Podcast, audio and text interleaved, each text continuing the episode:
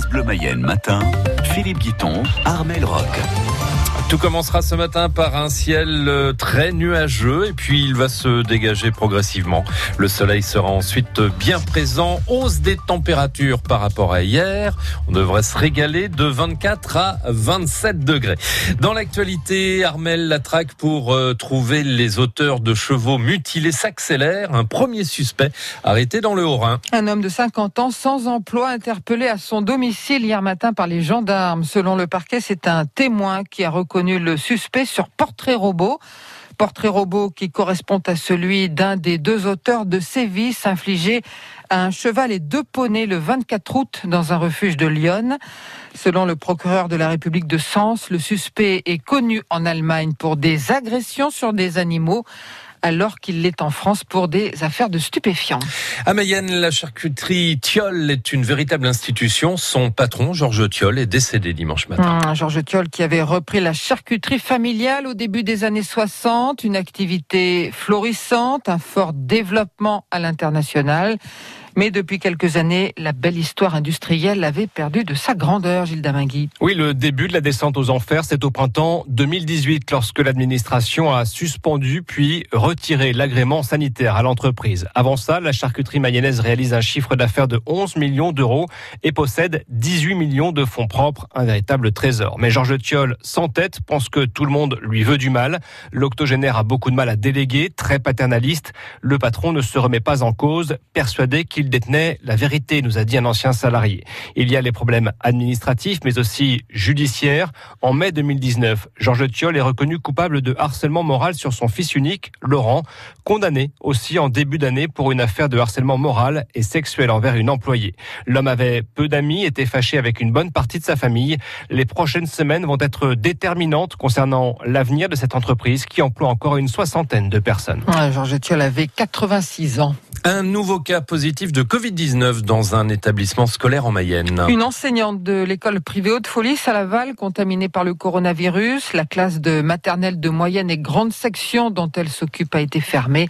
23 enfants se retrouvent en quatorzaine. Au procès des attentats de janvier 2015, les deux minutes où Charlie Hebdo a été décimé par des machines de guerre. Plus de cinq ans et demi après l'attaque, les photos de la police et les images de vidéosurveillance du journal ont été projetées sur l'écran de la cour d'assises de Paris, glaçant la salle d'audience. Elle témoigne de la violence de l'assaut.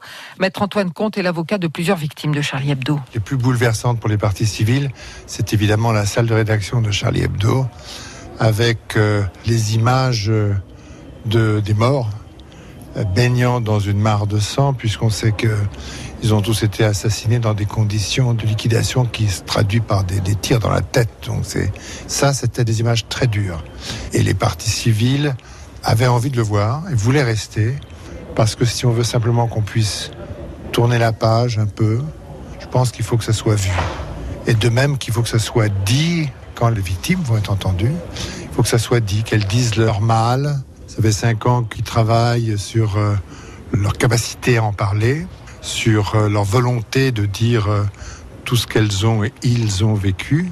Ça fait très longtemps que ça dure. Mais tout doit être fait pour qu'il y ait au moins un certain apaisement.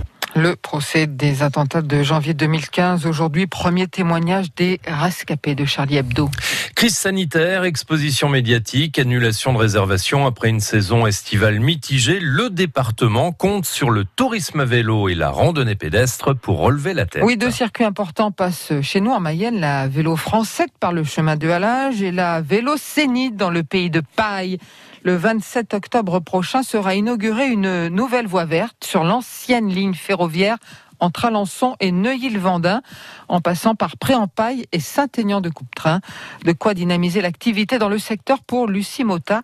Elle est la gérante du gîte Le Moulin d'Arondeau à Saint-Calais du Désert. C'est vrai que c'est une bonne nouvelle. C'est vrai que nous, cet été, on a pas eu de baisse au niveau de la fréquentation. C'est vrai qu'on a eu pas mal de randonneurs à pied. Quand je vais au gîte, euh, je rencontre souvent des vélos. Et c'est vrai que ça va pouvoir euh, permettre de développer le tourisme en Mayenne, surtout dans ce contexte. Euh, c'est vrai que les gens préfèrent aller se retrouver en campagne, se retrouver entre amis, partager des moments dehors, en fait. Hein. Moi, par exemple, au gîte Moulin d'Arondo, en fait, les gens mangeaient dehors, ils allaient se balader, tout ça. Donc, je pense que c'est important. Et puis, oui, le, le vélo hein, fonctionne plutôt pas mal. Ça va redynamiser le tourisme en Mayenne. C'est encore des paysages qui restent inconnus pour la plupart, parce que je vois, j'ai des gens qui viennent de Rouen, j'ai des gens qui sont venus aussi euh, du centre de la France et qui étaient loin de s'imaginer que la Mayenne c'était aussi joli. La Mayenne et ses atouts. On en parle ce matin avec euh, Marie Le Calonec, c'est la nouvelle directrice de Mayenne Tourisme. Elle arrive de Narbonne. Elle a pris ses fonctions il y a huit jours. L'occasion de nous livrer ses premières impressions tout à l'heure à 8h08.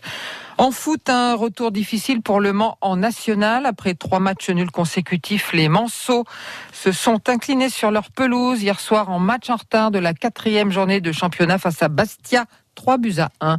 Les Bastiers qui montent à la deuxième place à deux points du leader, Philippe, le Stade Lavallois. Ce soir, 100% Stade Lavallois spécial foot amateur. Tous les mardis, on va vous proposer un coup de projecteur sur un club amateur du département. Aujourd'hui, l'athlétique Lénier-Loigné, né de la fusion entre euh, les clubs de l'avant-garde de Lénier et de l'AS Loigné. Nous serons avec euh, le coprésident Olivier Guillet. Rendez-vous après le journal de 18h. L'attaquant des Bleus et de Paris Saint-Germain, Kylian Mbappé, testé positif au Covid-19. Il est forfait pour France-Croatie ce soir au Stade de France en Ligue des Nations. Match à vivre sur France Bleu dès 20h15 en compagnie de Miguel de Rennes. Et pour ceux qui n'ont pas été testés positifs au Covid-19, les coureurs du Tour de France reprennent la route ce matin après une journée de repos, 168 km entre l'île d'Oléron et l'île de Ré. Étape toute plate pour les sprinteurs, nous dira Kevin Blondel après les titres de 6h15. À cause du Covid, Roland Garros a dû revoir ses ambitions à la baisse. Exceptionnellement reprogrammé du 27 septembre au 11 octobre, le tournoi ne pourra accueillir que 11 500 spectateurs jour. C'est la jauge quotidienne autorisée, soit moins de 150 000 personnes sur 15 jours. C'est à peine un quart du public de l'an passé. La météo pour